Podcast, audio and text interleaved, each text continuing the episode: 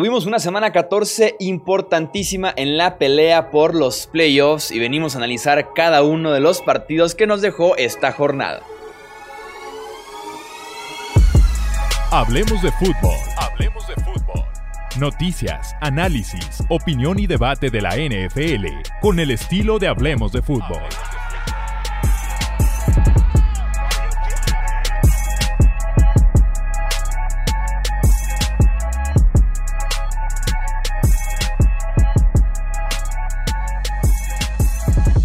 ¿Qué tal amigos? ¿Cómo están? Bienvenidos a un episodio más del podcast Hablemos de Fútbol. Yo soy Jesús Sánchez y es un placer que me acompañen para analizar justamente esta importantísima semana 14.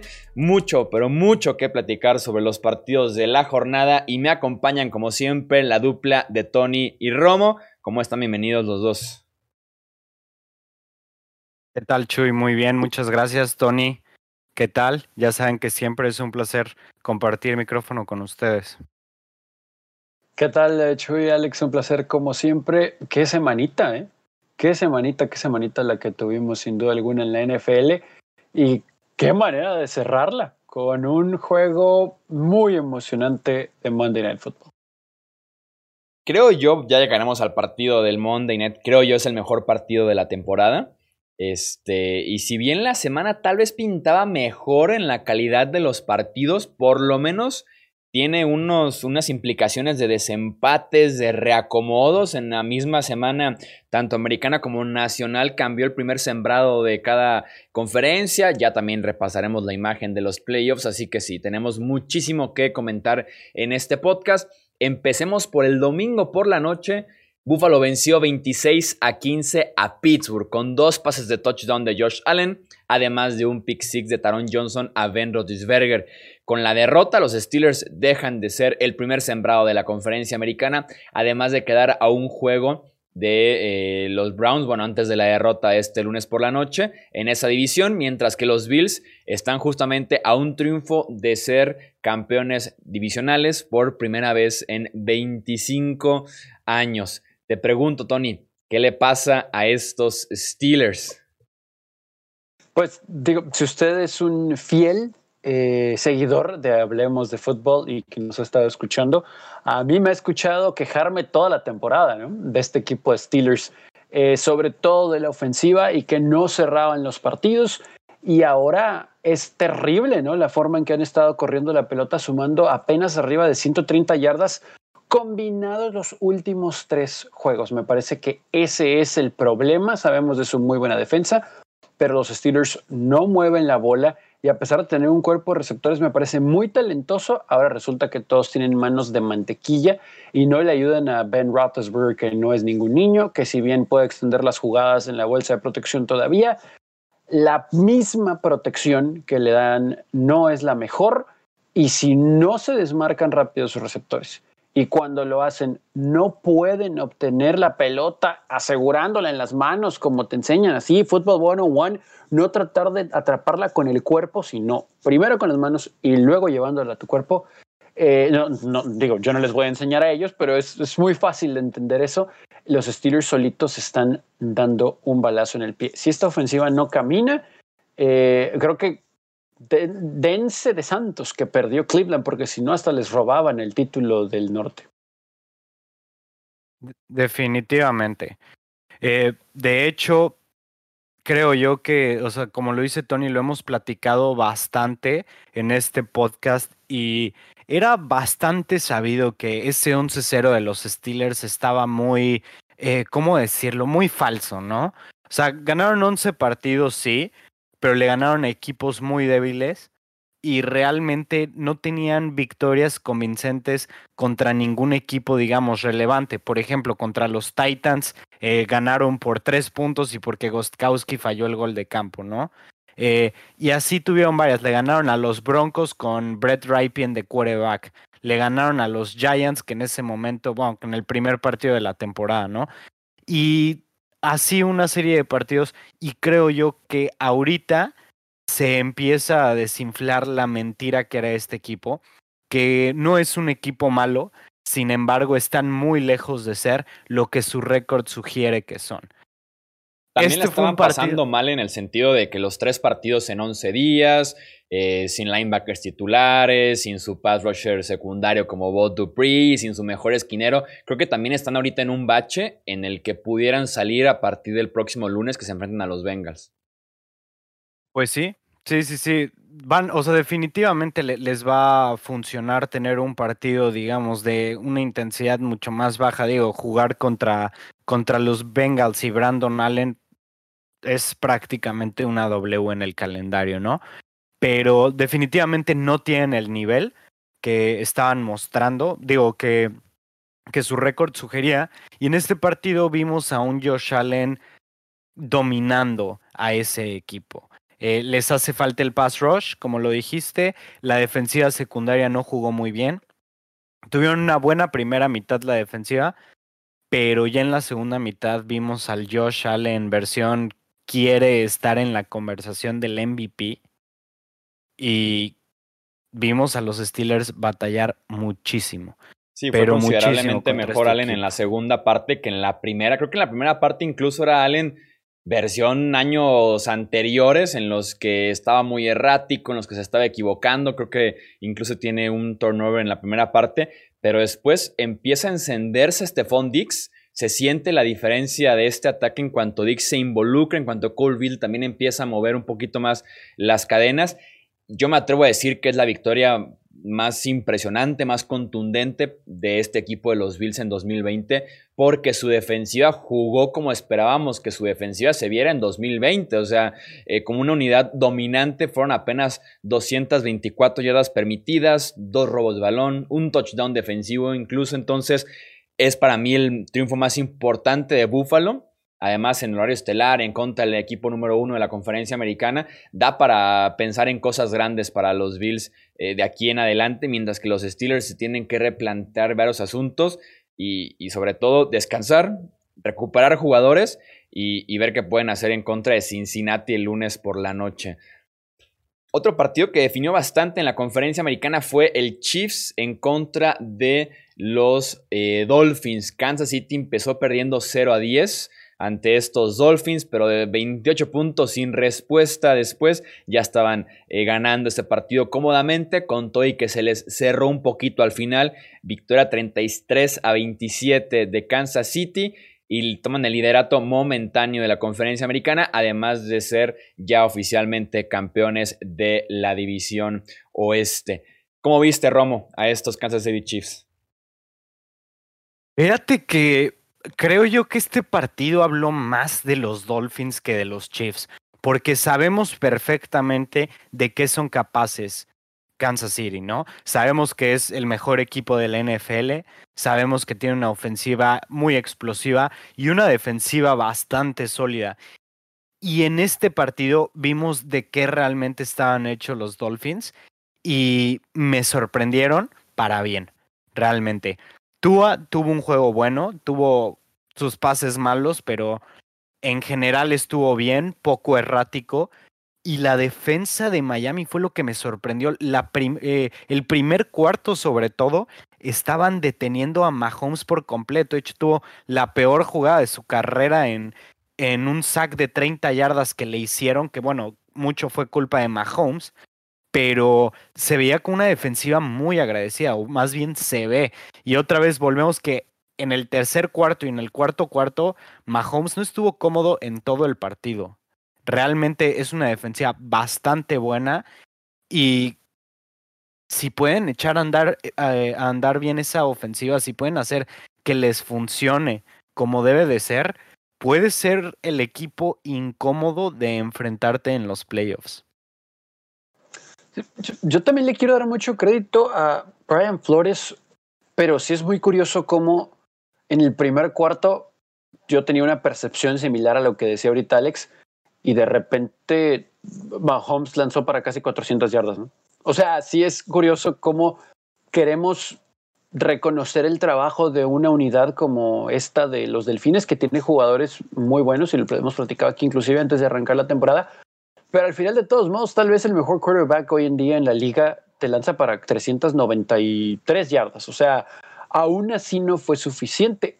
Ah, valiente tenemos que decir el esfuerzo de los Dolphins y creo que todavía está en un paso atrás ¿no? de, este grupo que busca eh, ser realmente contendiente y lo entendemos porque cambiaron de quarterback a mitad de la temporada y el futuro con Tua es prometedor, first rounder, etc. Pero yo no me atrevería a apostar a los Dolphins todavía para un equipo de playoff porque si vemos el resto de los calendarios de los equipos que están en la lucha por el comodín, el que más fácil la tiene es Baltimore. Y los Dolphins tienen un par de juegos muy complicados y honestamente, a pesar de su talento a la defensiva y de los destellos de Tua, que todavía se le nota a lo novato, si van a jugar así, no van a ganar esos dos juegos que son contra Bills y contra Raiders, pero ni cerca. Entonces, eh, no, no, quiero ser tan tajante con este grupo porque, insisto, es el primer año juntos, con en los controles tiene poco tiempo, pero a pesar de lo bueno que podemos hablar de ellos y esperanzador, no sé si les va a alcanzar en esta campaña. A mí sí me gustó también mucho lo que vi de, lo que vi de Miami, sobre todo el inicio de la defensiva y el cierre de la ofensiva. Lástima que la ofensiva de los Dolphins no fue tan correspondiente en el inicio del partido con su defensiva que estaba forzando dos intercepciones, eh, un tres y fuera que termina en esa cuarta y 42, eh, después es otro despeje de tres y fuera de Kansas City, entonces lástima que ese buen inicio por parte de la defensiva no fue correspondido porque creo que Miami tenía buenas chances de ganarlo. Si desde el principio hubieran dejado que Tua jugara como terminó el partido jugando, que es un Tua libre, un Tua más suelto, al principio del, partido veías toques diseñados, veías toques de reversibles, intentaron dos dobles pases en la primera mitad con este Lynn Bowden, novato, que es wide receiver corredor, que en la universidad fue coreback. Em, muchas pases pantallas, rutas ceros, o sea, una, una, ofensiva muy cuidadosa como la hemos visto con Tua. Pero en cuanto se ponen abajo por 18 puntos después de los 28 sin respuesta de Kansas City, empieza un Tua mucho más suelto con sus progresiones, yendo vertical con Mike Gesicki, que es un excelente ala cerrada. Lástima que se lastima al final del partido. Eh, sin Davante Parker, incluso Tua, y vemos la mejor versión de esta ofensiva de los Dolphins con todo y que no tenían prácticamente corredores. Entonces, lástima que no iniciaron de esa manera y que no supieron aprovechar, porque con Mahomes lo hemos visto ya antes, hay que sostenerlo uno, dos cuartos a lo mucho, que es lo que han logrado los Pats un par de veces en los playoffs pasados, incluso Tennessee, Houston, y después se te va a soltar en algún punto, no culpa a los Dolphins por eso, porque Mahomes en algún punto va a explotar en el partido. Hay que aprovechar el buen inicio un poquito más rápido por parte de los Dolphins si quieren aspirar a más en estos playoffs. De acuerdo con lo que dices, les hizo falta eh, sacar más provecho tanto de los turnovers como de, pues en general, el, o sea, la manera en la que los estaban deteniendo. Creo yo que se debieron haber puesto 17-0 arriba o algo así por la manera en la que estaban jugando, pero eso, eso probablemente les costó el partido. Que digo, sabemos que Kansas City es experto en borrar, eh, en borrar diferencias, ¿no? Y del, del, de la cantidad de puntos que quedan. Los vimos borrar una diferencia de 24 puntos en un cuarto contra, contra los Texans el año pasado. Pero definitivamente estoy de acuerdo con lo que dices. O sea, tienes que, tienes que eh, anotarles más. Es, es la única manera. Y yo no estoy tan preocupado en ese sentido con el inicio o el final de los Chiefs en estos partidos que se les cierran, eh, sobre todo sobre la hora, porque así están jugando los playoffs pasados. Iniciaban muy mal, se recuperaban y después se les cerraba un poquito tal vez, eh, y así quedaron incluso campeones del Super Bowl. Hablemos ahora sí del lunes por la noche. En mi opinión, el mejor partido de la temporada 2020. Eh, los Ravens vencieron 47 a 42 a los Browns. Eh, dominando gran parte del encuentro. Después en el tercer cuarto, último cuarto, viene Baker Mayfield, Karim Hunt y compañía a, la remontada y después de que Lamar salió un par de series ofensivas con calambres, vuelve justo a tiempo para lanzar un pase de touchdown en la primera jugada que está de regreso en el partido. Son 10 puntos los que hacen los Ravens en las últimas dos series ya con Lamar en el campo. Se llevan un triunfo importantísimo, Tony. Sí, aquí podemos quedarnos el resto del podcast hablando de este juego nada más, ¿no? La verdad es que fue muy emocionante. Ya luego podemos discutir si las defensas aparecieron o no, pero en términos generales, yo también coincido en que es el mejor juego, al menos hasta ahora, en lo que va de la temporada en Monday Night Football. Curioso, con dos ganadores del trofeo Heisman. Y aquí, díjole, podemos analizar muchísimo, pero me parece que tenemos que resumirlo en que precisamente es un enorme triunfo de los Ravens porque el resto de su camino es facilísimo, facilísimo. Yo no tengo duda, y aquí lo platicamos en el podcast anterior. Los Ravens ganando este juego prácticamente se embalaban rumbo a la postemporada. Y aquí el asunto es que le han barrido ya la serie de temporada regular a los Browns. Y Cleveland, a pesar de su muy buen juego, me parece, a la ofensiva en esta ocasión, quedaron cortos. También podemos decir que, contra uno, o si no es que el mejor pateador de la liga en este momento, Justin Tucker, y ahora la tienen complicada los Browns. Porque sí les quedan par de juegos por ahí complicaditos en contra de gigantes, todavía uno ante Steelers, que no va a ser nada fácil. Entonces, si tropiezan, y yo siento de verdad que los Ravens van a ganar el resto de su calendario, van a terminar encima de ellos y les va a costar un puesto ahí. Y dependiendo cómo vaya la situación con Raiders, los Raiders tienen el tiebreaker directo con los Browns. Entonces, a pesar del muy buen juego de los Browns, pudieran ser el último comodín o en una de esas y las cosas se alinean para los otros equipos hasta quedar fuera. Está injusto tal vez como lo estemos hablando porque ahí están los números en la producción ofensiva, ¿no? Pero creo que le tenemos que dar crédito a los Browns porque lo platicábamos antes de, entrar al aire eh, brevemente son, son relevantes los Browns, ¿no? O sea, sí, sí nos hacen voltear a verlos ya. Eh, tanto que hablábamos de que no le habían ganado a nadie, etcétera. Tuvieron una muy buena actuación ante los Titanes y pedíamos ahora sí que un encore en contra de los Ravens. Y a pesar de no haber ganado, creo que sí, sí tuvieron una noche espectacular, lo suficiente como para que cada vez los metemos en la los metamos en la conversación, ¿no? Para la postemporada. Sí, ¿qué tanto importa en la pelea de los playoffs ganarte el respeto pero se lo ganaron hoy, ¿no? O sea, como se confirman los Browns como un muy buen equipo, un equipo peligroso.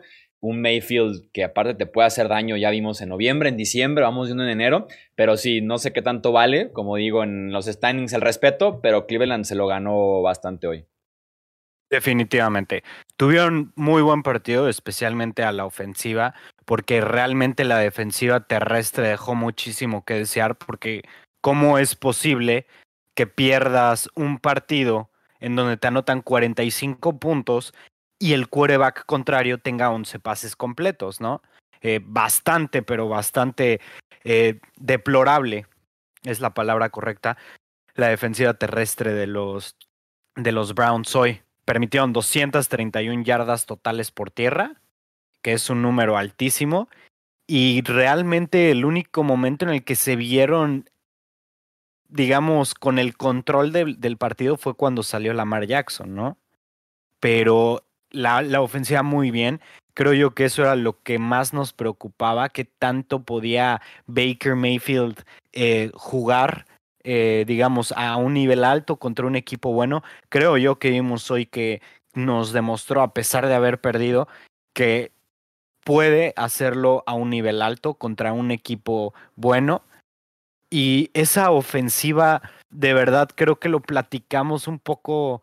Este, no me acuerdo si fue a inicio de temporada o pretemporada, que decíamos, eh, bueno, más bien que decía yo que se hacían un poco de daño al tener a Karim Hunt y a Chop, porque ninguno de los dos agarraba el ritmo correcto, pero ya ahorita que, que este Karim Hunt, digamos, es el running back especial de, de third downs y de juego aéreo, se está viendo increíble esa ofensiva, con Nick Chubb siendo el caballo de batalla y Karim Hunt siendo el especialista, digamos, de las yardas difíciles y aéreas, esa ofensiva de verdad que da miedo. Si, si Odell Beckham se adapta bien a este equipo el año que viene, si se llega a quedar, obviamente, van a tener una ofensiva de miedo.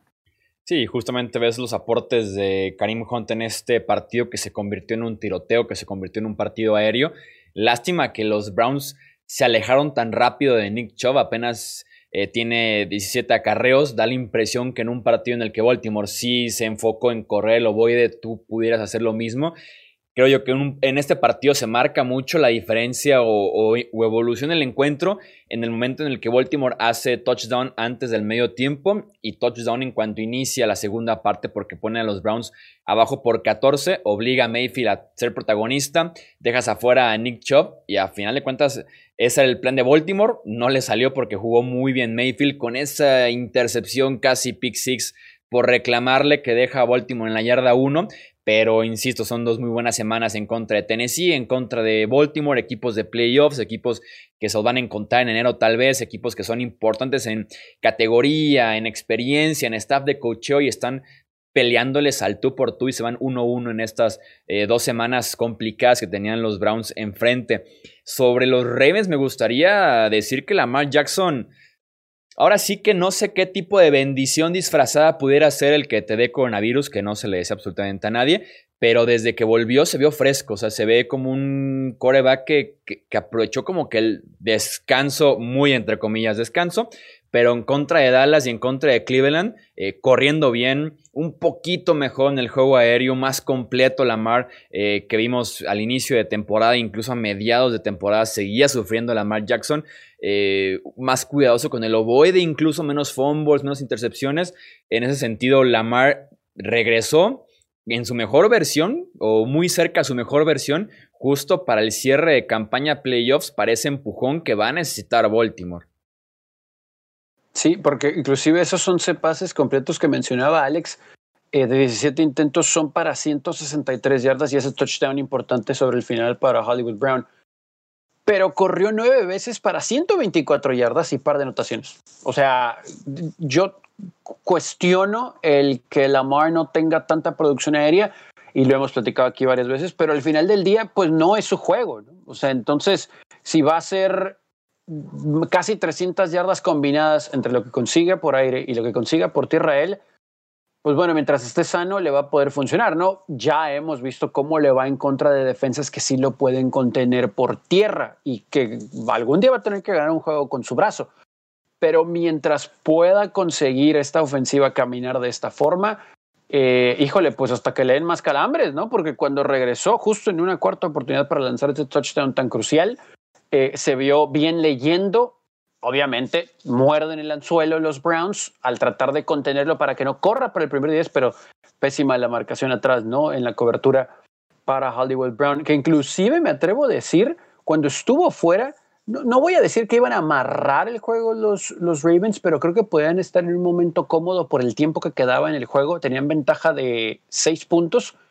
Y McSorley tira un pase a las manos de un receptor y se le cae en tercera oportunidad. Y de ahí viene el touchdown con el que se va arriba Browns. Y bueno, después ya sabemos cómo se convirtió este último cuarto en un shootout, ¿no? Me parece que fueron 35 puntos combinados entre los dos, algo así. Fue muy, muy entretenido el final. Sí, nos dejó muy, muy buen momento este eh, partido. Vamos viendo si se reencuentran por ahí para un round 3 en postemporada. Yo lo firmo, yo lo firmo desde ahorita. Tendrían que avanzar bastante, pero ojalá que lo podamos ver. Por lo menos ambos equipos creo que en playoffs pueden hacer bastante ruido y nos, dejaron muy claro eh, eso el día de hoy. Ahí están entonces los tres principales partidos. Vamos a la siguiente ronda de encuentros. Los Eagles que nos dieron la sorpresa de la semana. Eh, venciendo a los Saints 24 a 21. Vimos el esperado chispazo en Filadelfia con el inicio de Jalen Hurts, una ofensiva muy terrestre con Miles Sanders y también con Hurts, mientras que Tyson Hill una vez más nos recordó que no es un quarterback de NFL, Romo. Pues buen partido realmente. A mí sí me gustó lo que vi de Jalen Hurts. Digo, para, para hablar de que es su primer partido en la NFL, para ver que es contra una defensiva top, que a pesar de no haber tenido las mejores stats, que de hecho no estuvieron mal, pero lo más importante que vimos es que le dio un chispazo a Filadelfia, que es lo que necesitaba, que se vio que las armas no eran el problema en Filadelfia y que Wentz tristemente para, para Filadelfia y para su salary cap es el, es el mayor problema de ellos, ¿no? los Saints no habían permitido, no habían permitido un corredor de, de 100 yardas en un buen rato y en este partido permitieron a dos, en Miles Sanders y en Jalen Hurts. De verdad, muy buen dinamismo que le dio. Tuvo 17 de 30 para 167 yardas y touchdown, que me parece bueno para, para un debut, tomando en, tomando en cuenta que además corrió para 106 yardas. Creo yo que ahorita ya está Hertz después de un partido, esté en el asiento del conductor y que va a ser difícil para él soltarlo, especialmente porque su primer test fue el más difícil, ¿no? La defensiva número uno de la NFL. Y también tiene mucho que ver que no, que no sabían cómo lo iban a utilizar exactamente, que, que, no, que tenían poco tape de él como para estudiarlo y que realmente solo se podían basar en lo que habían visto en college porque lo que había jugado en la NFL era prácticamente como un wildcat, pero aún así me parece que nos sorprendió a todos. Él fue una de las piezas más importantes para que yo ganara en fantasy esta semana porque iba contra la defensiva de los Saints y se proyectaba que iba a tener 15, 18 puntos y terminó con dos puntos y eso por un fumble al final del snap, ¿no? pero qué buen partido dio él, mis respetos. Y vimos a Miles Sanders que creo yo que todos esperábamos desde, desde a finales del año pasado, como que ya diera ese salto a, al siguiente nivel y podría ser que lo dé con Hertz como quarterback. Sí, la ofensiva cambió totalmente a la optativa. Eso destanteó bastante a Nueva Orleans, sin duda alguna no lo esperaba. Eh, y aparte es de reconocer a Doc Peterson. Tal vez cambió, tardó, perdón, un poco en, hacer el cambio de Wentz a pero hizo el cambio y, lo tomó el toro por los cuernos, eh, cambiando la ofensiva por completo, sacando ese chispazo. Es un nuevo sistema prácticamente y además se benefició de enfrentar a Taysom Hill, Tony. Sí, yo aquí voy a hacer un poquito mala onda con Taysom Hill porque cada semana me parece más a una versión mejorada de Tim Tebow, ¿no? un poquito más rápido, un poquito más ágil, un poquito más fuerte el brazo, pero tampoco lo digo como un cumplido. O sea, este equipo de Nueva Orleans, el día que Drew Brees se retire, más vale que encuentren un quarterback estable, porque hay momentos en este juego que a pesar de la ventaja que había construido Filadelfia de 17 a 0 en el segundo cuarto y rumbo al descanso, que el Saints regresa, lo hace un encuentro y en par de ocasiones tienen oportunidades como para crear en una serie ofensiva una ventaja, darle la vuelta al juego y por malas decisiones de Taysom Hill, eh, las series se quedaron estancadas. Le tenemos que dar crédito a la defensa de Filadelfia, por supuesto que sí, y ahorita lo que comentaban del coaching staff liderado por Doug Peterson, totalmente de acuerdo, llegó este chispazo y por ahora, digo, siento que Washington está encaminándose rumbo al título divisional, pero ese empate de Filadelfia puede significar mucho rumbo al final de la temporada. Increíblemente, están vivos todavía en el este. Sin embargo, creo que aquí esta ofensiva de Saints con Taysom Hill, a pesar de sus números, porque podemos ver y fueron buenos números, 28 de 38, dos touchdowns, 291 yardas, sí una intercepción, pero no, no camina como debería y evidentemente es una diferencia muy grande con Drew Brees, pero también viendo hacia el futuro, tienen que encontrar a alguien que no sea Taysom Hill para los controles de este equipo, porque tal vez lo vemos como la noche de Filadelfia importante que logran el triunfo. Pero del otro lado el panorama es muy diferente. Ganó Green Bay y ahora le arrebata el primer lugar de la conferencia. Y los Santos, eh, híjole, ojalá que Drew Brees esté sano, aunque tengan que sacrificarlo para la siguiente semana en contra de los Chiefs, porque de ser el uno, honestamente muchachos, yo ya no sé si puedan mantener el 2 en la conferencia en las últimas semanas. Sí, se había por ahí algo de dudas de si el futuro de Tyson Hill era en Nueva Orleans, si podía ser el sucesor y eso. Creo que en las últimas tres semanas ha quedado más claro que no. Para algunos ya era más que claro incluso. Eh, para Sean Payton espero que poco a poco lo vaya viendo de la misma manera porque eh, tiene 10 fumbles en la temporada Tyson Hill y tomen en cuenta lo poco que juega. Está nada más atrás de Carson Wentz justamente e insisto, tomen en cuenta lo poco que juega Tyson Hill para tener estos 10 fumbles, demasiadas capturas porque no tiene buenas progresiones, no se deshace rápidamente el ovoide, la ofensiva estancada. Vamos viendo si regresa justamente Drew Brees para el siguiente partido. Tenemos el triunfo también de los Indianapolis Colts que le pasaron por encima a los Raiders, sobre todo por tierra, en camino a una victoria 44 a 27. Indianapolis corrió para 212 yardas, incluyendo 155 de Jonathan Taylor con dos touchdowns. Eh, estuvo revisando eh, hace rato en el Game Pass este partido.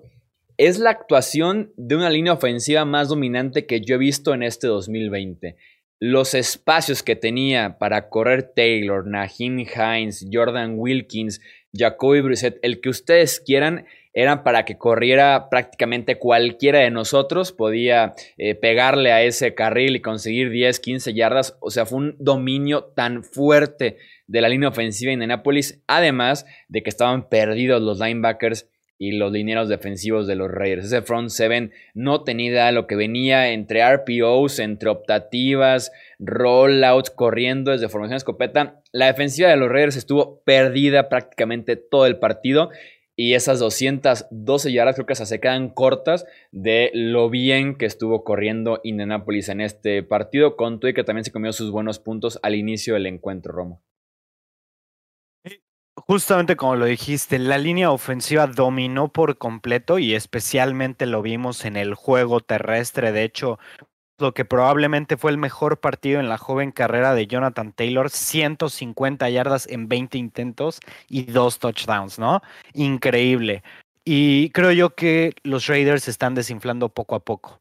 Los Raiders le ganaron a, Kansas City en su momento, eh, los inflamos mucho y tuvieron por ahí unos juegos buenos, luego volvieron a competir contra Kansas City, pero después de apenas ganarle a los Jets de la manera que lo hicieron eh, la semana pasada y la manera en la que perdieron contra Indianapolis, que, que bueno, realmente es un buen equipo, pero creo yo que nos están desinflando a los Raiders poco a poco, ¿no? me parece que la defensiva todavía está a unos cuantos jugadores de poder ser, eh, de poder ser, digamos, un factor. Y bueno, ya, ya hasta le costó el trabajo a, al coordinador defensivo, ¿no? Y, se lo, y lo dejaron en manos de un súper buen coach que es Rod Marinelli. Desde mi punto de vista, él como coordinador defensivo es de lo mejor que hay en la NFL y ya veremos qué puede hacer con el personal que tiene Las Vegas. Pero yo creo que sí le hace falta a este equipo todavía jugadores, especialmente en la defensiva secundaria, porque tienen muchos problemas para cubrir receptores. Es ahí donde, donde más batallan. Y yéndonos a los Colts, qué bueno es ver a T.Y. Hilton de regreso, ¿no? regreso me refiero a, que ya por fin está apareciendo. 14 partidos seguidos pasó sin anotar. En los últimos tres partidos ha anotado touchdown. En este anotó dos veces. Y que él esté cambia completamente a la ofensiva de Indianapolis.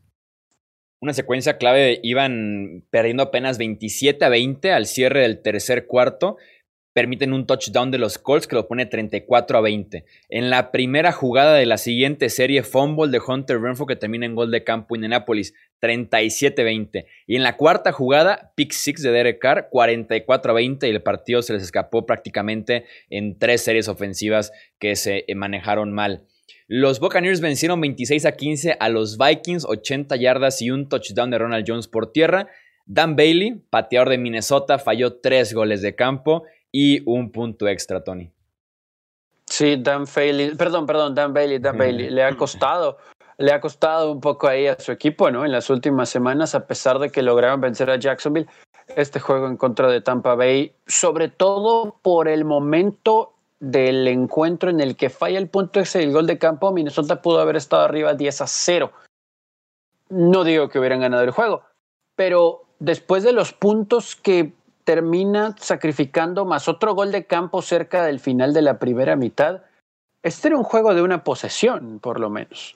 Y creo que hay suficiente talento en Minnesota la ofensiva. Aquí hablamos de que Dalvin Cook tal vez no tendría un juego impactante en el último podcast, pero al final corrió para más de 100 yardas y un touchdown.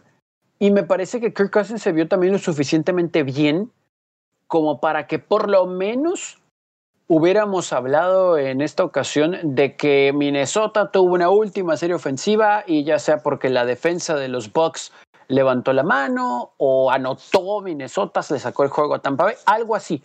Y no se dio esa oportunidad. Dan Bailey ha tenido una temporada muy inconsistente.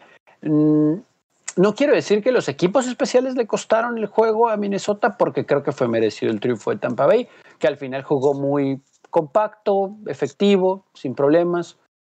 Exactamente. Y fíjate que esta vez siento yo que vimos a un Kirk Cousins que nos de ver, pero también hay que darle mucho crédito a la defensiva de, de los Bucks, que vimos un muy buen trabajo de ellos, especialmente en los frontales, ¿no?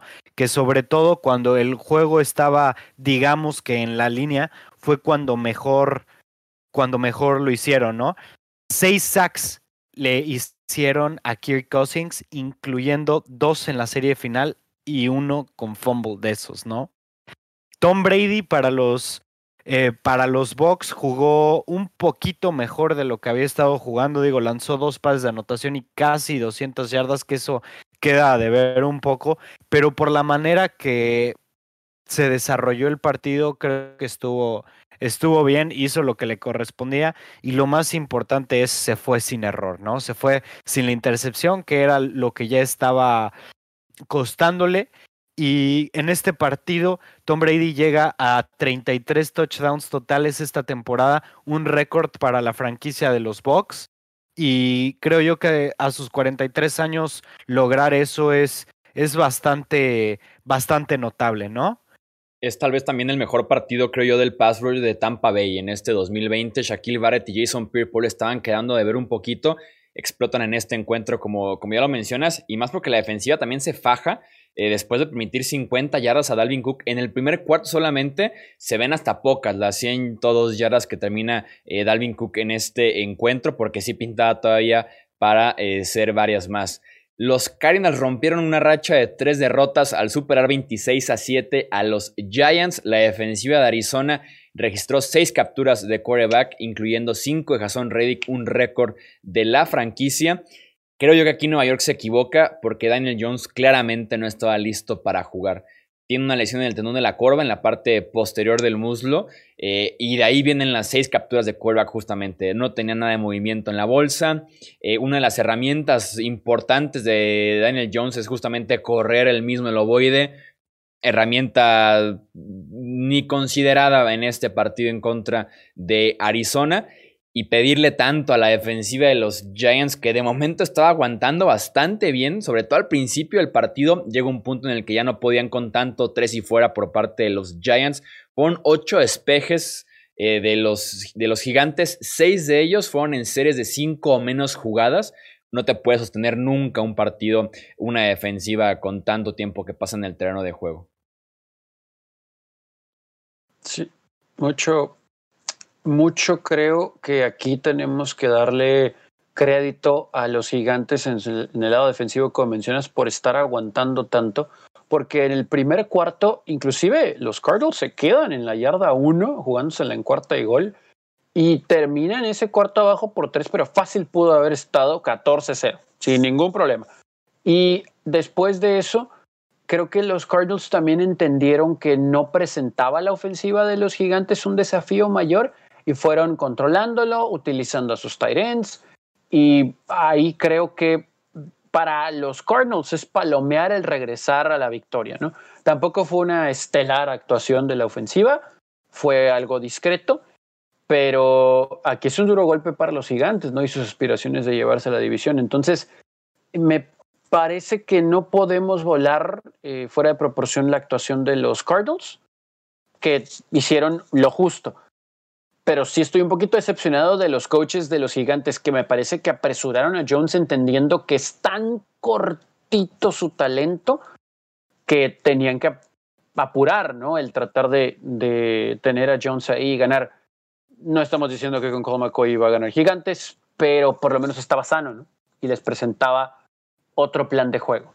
Eh, ahora, ahora esta derrota es, es muy, muy, muy costosa.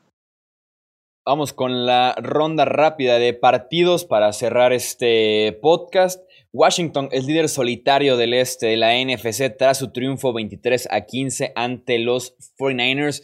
El fútbol team tuvo dos touchdowns defensivos, Tony, un balón suelto recuperado por Chase Young, además de una intercepción de Cameron Curl.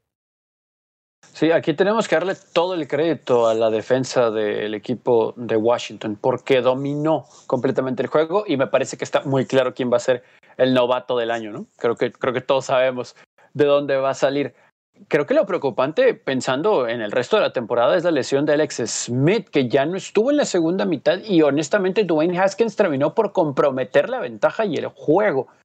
Si Alex Smith no puede estar sano para el cierre, eh, los, los del fútbol team no van a ganar el este, ¿no? Es, es, así de sencillo, porque por lo menos Alex Smith no se equivoca contra el juego y pasándose en sus corredores, pases cortos a sus receptores, etcétera, Tyrens o los mismos corredores en el flat, eh, ganan juegos. Pero sin él se va a complicar mucho. Y de San Francisco rápidamente a mencionar que qué triste que no está George Kittle y un quarterback estable, aún siendo tal vez Jimmy G, porque este equipo tuviera por lo menos dos victorias más, ¿no? Por lo menos dos victorias más. Sí, se habla de Smith de una distensión muscular, de un tirón en la pantorrilla. Pudiera jugar la próxima semana, se están yendo con precaución máxima en este caso. La gran diferencia es justamente eso, el nivel de la posición de coreback, un tipo conservador como lo es Alex Smith, que se deshace rápidamente el ovoide. En el caso de Nick Mullens, un tipo que es mucho más agresivo, que le gusta y más vertical. Y ahí están las capturas, ahí están los errores del coreback de San Francisco. Drew Locke lanzó cuatro pases de touchdown, un nuevo récord personal en el triunfo 32 a 27 ante los Panthers. KJ Hamler tiene dos touchdowns en este partido, Romo. El mejor partido de la carrera de Drew Locke, me atrevo a decir, y por fin empezamos a ver a KJ Hamler ser utilizado como para lo que lo trajeron, ¿no? Un velocista que te puede ayudar a, a estirar el campo. Los Broncos tienen las piezas necesarias a la ofensiva, para ser muy, pero muy peligrosos la siguiente temporada. Si Drew Locke puede, puede tener un buen nivel con todas las armas que va a tener en Cortland Sutton, en Tim Patrick, en Jerry Judy y en KJ Hambler de receptores para la temporada que viene, esto va a ser una ofensiva de miedo. Los Panthers, muchos castigos a la defensiva, eh, sobre todo de sus jugadores jóvenes. Y Teddy Bridgewater ha decepcionado en las últimas dos, tres semanas, incluyendo ese partido en el que se, puede ver, se pueden ver bien sus estadísticas, pero muy malas decisiones, muy conservador, incluyendo un pase de una yarda con el partido en la línea, en una oportunidad que era cuarta y ocho por avanzar para poder mantener eh, con vida las esperanzas. Eh, tenemos el triunfo de los Green Bay Packers ante los Lions, 31 eh, a 24. Y con esto, Tony Green Bay es el primer sembrado en la conferencia nacional y además es campeón del norte. Importantísimo juego, ¿no? Y creo que lo vimos en la manera en que cerraron el encuentro con un first down y la forma de celebrar de Aaron Rodgers significa mucho el ser el número uno, sobre todo para un veterano como él. Si logra tener esa semanita de descanso en playoff, le va a ayudar a él y al resto de su grupo. Ahora, ¿cómo involucra ¿no? a todo mundo Aaron Rodgers? Sabemos de Davante Adams, más de 100 yardas. Marcus Valdez Scanlon, que ahora resulta que gracias a Aaron Rodgers se ha vuelto en un receptor consistente por no, por no tampoco elevarlo tanto. Pero Robert Tonyan, que salió de la nada a mitad de la temporada, también se ha vuelto en un receptor confiable. Y Lazard, que no lo buscó mucho en este juego, eh, es, otro factor, ¿no? El de poder distribuir la pelota y tener un muy buen juego terrestre. Hizo pedazos a la secundaria de Detroit. Pobres Leones que pues ya están buscando GM. Eh, híjole, de Detroit cada vez que parece que da un paso hacia adelante, de repente da cuatro hacia atrás, ¿no? Entonces es una, una franquicia un poquito estancada. Y Green Bay va que vuela para candidato, tal vez un poquito callado, porque toda la atención se la lleva Brady, Breeze, los problemas en Seattle, si está bien o no, hasta Rams, el drama del este, pero Green Bay, el uno sembrado. Creo que para algunos, incluso Aaron Rodgers ya, va a ser el, líder en la carrera por el MVP por encima de Patrick Mahomes después de este partido. A tomar en cuenta que Matthew Stafford salió del partido lesionado de las costillas, dicen que está en duda para el próximo domingo. Eh, y sí, vamos con el siguiente partido. Mitch Trubisky opacó a Deshaun Watson, aunque eso suena muy raro, pero es el 2020. Aquí ya, ya, no hay nada raro en este año. Tres pases de touchdown sin intercepciones en el triunfo 36 a 7 de los Bears sobre los Texans, Romo. El juego de venganza por no haberlo tomado no salió como lo esperaba de Sean Watson, de hecho salió todo lo contrario, pero también entiendo, ¿no? No tiene, no tiene las armas, no tiene el, el personal para poder para poder sacar partidos contra una defensiva así de buena. Y por el otro lado, Mitch Trubisky se enfrentó contra una de las peores defensivas que hay en la NFL en esta de, de Houston y realmente tuvo un muy buen partido, hay que reconocérselo, jugó bien, buenas decisiones, pudo mover el balón, que es lo que normalmente le cuesta, y bueno, terminó el partido con 24 de 33, 267 yardas y 3 touchdowns. Si yo fuera fan de los Bears, estaría preocupado porque está jugando bien eh, Mitch Trubisky. No vaya a ser que los convenza al final del año de extenderlo por lo menos 2021, eh, aunque en este partido superó a, como dicen, a Sean Watson en este partido de revancha. Khalil Mack tiene su mejor partido tal vez en, todo 2020, mientras que Watson con Isaiah Coulter como wide receiver número uno, es prácticamente imposible poder sacar un partido eh, adelante. Otro partidazo de Derrick Henry en contra de los Jaguars. Corrió para 215 yardas y dos touchdowns en el triunfo 31 a 10 de los Titans en Jacksonville, Tony. Sí, hubiera querido ver este juego un jueves por la noche porque ya estaba acostumbrado, pero bueno, la NFL no me lo dio a estas alturas de la temporada. Así que fue, fue una exhibición, la verdad es que notable otra vez de Henry, ¿no? La línea ofensiva de los Titanes dominando. Y me parece que también fue un juego que creo necesitaba este equipo, aunque haya sido ante un rival muy, muy débil, como para regresar esa confianza, volver al triunfo. También para Ryan Tannehill, ¿no? Que 212 yardas, dos pases de anotación. No, no llegó a los 20 pases completos, pero así fue el juego, dominado por tierra y lo que tuvo que ser por aire fue muy bueno. Y en Jacksonville, pues la misma novela, ¿no? O sea, ya vimos a Glennon, vimos a Lutton, ya regresó Minshew y va a ser titular la próxima semana. Es triste, ¿no? Porque me parece que hay dos, tres jugadores a la ofensiva que pueden ayudar. Pero aquí lo platicamos también la semana anterior. Esta defensa es agua. Y pues la carrera por Lawrence ya comenzó, ¿no? Desde hace un rato en esta temporada. Un touchdown precioso de AJ Brown al principio de este partido, cuando estaban estableciendo poco a poco el juego por tierra. El bombazo con Brown es súper confiable ahorita. Y lo de Derrick Henry en contra de Jacksonville sí ya es un tema hasta personal. dime, dime, Romo. AJ Brown top 5, ya. Se cierra la conversación. Andy Dalton regresó a Cincinnati de forma victoriosa. Con, eh, los Cowboys superaron a los Bengals 30 a 7 y justamente lanzó dos pases de touchdown Dalton Romo. Fue bien, pero conservador Andy Dalton. De hecho, eh, se vio beneficiado Dalton de tomar las decisiones correctas, de hacer un juego conservador que es realmente lo que necesitan los Cowboys en, este momento para, digamos, no caer al sótano. Y por parte de, los Bengals, bueno, ¿qué, ¿qué, podemos decir, no?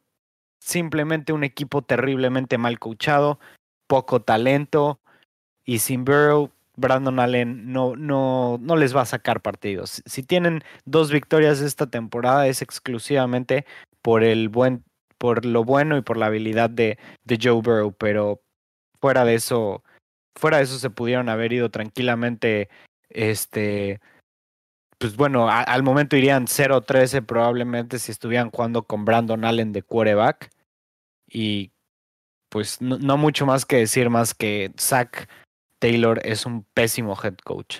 Las primeras tres series ofensivas de Cincinnati en este partido acabaron con fumble eh, creados por DeMarcus Lawrence, Aldon Smith y Darian Thompson. Y justamente terminan en los primeros 17 puntos de los Cowboys. Vienen los, todos los puntos vienen de los Cowboys en la primera parte de estos tres fumbles. Desde ahí el partido ya está muy, pero muy comprometido. Eh, con un gol de campo de 43 yardas de Michael Bagley, los Chargers vencieron 20 a 17 a los Falcons, Tony pero no sin antes darnos otra muestra de un excelente manejo del reloj al final de la del segundo cuarto. Dios mío de mi vida, voy a tratar de ser breve. Llévanos por este eh, camino del, cierre del segundo cuarto, por favor. es, que cada semana hay algo, ¿no? O sea, es terrible con, con Anthony Lynn y compañía. Eh, tercera oportunidad dentro de la 10, tercera y 2, 1, no recuerdo, pero decide correr la pelota, no tiene tiempos fuera y logran el primero y 10, pero eran 22 segundos lo que quedaba en el reloj. Entonces, cuando no saben qué hacer, insisto, no sé por qué van a correr, Anthony Lynn voltea a ver a Shane Steichen como diciendo, ¿por qué escogiste eso? Eh, pero bueno, va desde arriba, ¿no? O sea, evidentemente no hay comunión entre las decisiones del coordinador ofensivo y lo que quisiera Anthony Lynn o a la inversa. Y de repente cuando por fin Herbert se le prende el foco y dice, no, no, no, no, vamos a matar el reloj para conseguir un gol de campo, en eso se le ocurre al coach porque Anthony Lynn tomó las riendas de los equipos especiales esta semana, mandar a los equipos especiales para patear un gol de campo. De repente hay como 32 jugadores en el terreno de juego y el reloj se termina y ni matan el reloj, ni patean el gol de campo, es terrible. Y Michael Batchley no se salva, ¿eh? ha tenido una temporada muy inconsistente, me hace recordar un poquito como cuando Alex se quejaba de Steven Gaskowski, que yo decía, no, pero es muy consistente, y Alex, no, no, a cada rato falla, y sí, a cada rato falla, y ahora Michael Batchley como que va por ese camino, y pues medio revancha el que consiga el gol de campo, ¿no? El final para ganar, pero este equipo tiene muchos problemas. Creo que nada más nos demuestra que Mary Ice ya se derritió desde hace mucho. Tres intercepciones, inclusive en una secuencia espantosa en los últimos dos minutos para encaminarse al gol de campo del triunfo de los Chargers. Hay un momento, Terrible. Hay un momento ah, hermoso en el que Justin Herbert está a punto de ya centrar la bola para matar el reloj y el pateador está como a 5 o 6 yardas de él, ya casi casi tomando la distancia para patear el gol de campo, mientras Herbert estaba a punto ya de centrarla, o sea. No, terrible, de, verdad, de, de, risa, ¿no? Lo que, lo que pasó en este partido. Me dio mucha risa porque justo antes del partido, eh, la cuenta oficial de los Falcons puso el meme de Spider-Man señalando Spider-Man, no sé si lo hayan visto, que las sí, son iguales. Y pusieron el logo de los Chargers y el logo de los Falcons, así. Son los dos equipos especialistas en perder partidos. Y de verdad que al final de este partido parecía que se estaban peleando por a ver quién, quién quería perder más, ¿no? Que al final de cuentas terminó siendo Matt Ryan el que quería perder más, regaló un pase que jamás debió haber lanzado, que el defensivo le saltó en la ruta hacia afuera y los Chargers se, beneficiaron de eso, pero muy entretenido lo que fue el, partido, el Choker Bowl. Sí, al final. lo mejor el uniforme de los Chargers, yo creo, ¿no? Bueno, no sé, porque Dios santo. Sí, sí, sí. Sí, justamente al final que iban empatados por 17, Matt Ryan lanza una intercepción cuando estaban ya cerca de medio campo. Un par de jugadas después lanza una intercepción Herbert. Y un par de jugadas después lanza una intercepción Matt Ryan. En 11 jugadas tuvimos tres intercepciones justamente para ver quién era el que se llevaba la derrota en este partido. Y ya para cerrar tenemos eh, la victoria 40 a 3 de los Seahawks sobre los Jets con cuatro pases de touchdown de Russell Wilson. Eh, no sé si hay mucho que decir de este partido. No, no tanto, realmente. Bueno, tal vez que los Seahawks siguen sin verse, digamos, convincentes. Y digo, pueden cuestionar lo que estoy diciendo, porque al final de cuentas ganaron 43, ¿no? Pero esa no fue la historia real, ¿no? Vimos a un equipo de, de New York, vimos a los Jets fallar tres goles de campo muy fáciles, ¿no? Que en su momento hubieran estado, que 24 o, o, 21-12 los Jets contra, contra Seattle. Ya después parecía así que los Jets solamente se saboteaban, no jugaban bien. Y vimos que Jamal Adams no es un defensivo secundario, es un linebacker, ¿no? Vimos, lo vimos con la oportunidad perfecta de vengarse de su, del equipo con el que tuvo tantas broncas y dropeó, tiró una intercepción que iba a en medio de su 3 y de su otro 3. Iba justamente al pecho, probablemente la podía regresar para touchdown, pero Jamal Adams parece que no es un defensivo secundario hoy en día. Sí, no, llegó a 8.5 capturas de coreback, que es un nuevo récord para eh, un defensivo secundario, justamente. Y en los comentarios yo me enteré apenas en la cuenta Hablemos de Fútbol que en Seattle le dicen Blitzboy. Eh, como orgullosos de, ser el Blitzboy, ¿sabes? Yo pensé que era como broma y después pregunté y no. O sea, ¿le dicen Blitzboy en, en Seattle? Sí, o sea, lo, lo, como algo bueno, el Blitzboy. Le dicen a Yamal Yo pensé, yo pensé que era de, burla porque todo el mundo le dice, o sea, sacan memes del Blitzboy y así, pero no tenía ni idea que le decían así. Terrible. Em, es que ni siquiera para jugar de free safety, ¿no? O sea, no, no, no, mejor que sí lo cambien a linebacker y ya que se acabe esto de una buena vez. Porque juegan sin un strong safety. es pésimo en la cobertura. Sí, es, muy bueno para hacer, es muy bueno para hacer pass rush, porque digamos que no va contra un, contra un liniero, ¿no? O sea, tiene el pass rush libre y esto, y es todo lo que hace. O sea, corre rápido para alcanzar el quarterback, para hacer el sack, pero no es de que se quite bloqueos o, algo te así. Obliga, te obliga a jugar nickel y dime siempre, ¿no? Porque pues vas a sacrificar a un hombre de secundaria para meter presión al quarterback, entonces no tiene sentido, sí. sí. Ahí están entonces analizados ya los partidos de la semana 14. Ya saben que venimos aquí el jueves por la noche para platicar del Thursday Night y además hacer la previa del resto de los encuentros de la semana 15. Un episodio bastante entretenido el que tuvimos el día de hoy. Me despido en nombre de Alejandro Romo, de Tony Álvarez. Yo soy Jesús Sánchez y eso es todo por este episodio. Gracias por escuchar el podcast de Hablemos de Fútbol. Para más, no olvides seguirnos en redes sociales y visitar hablemosdefutbol.com.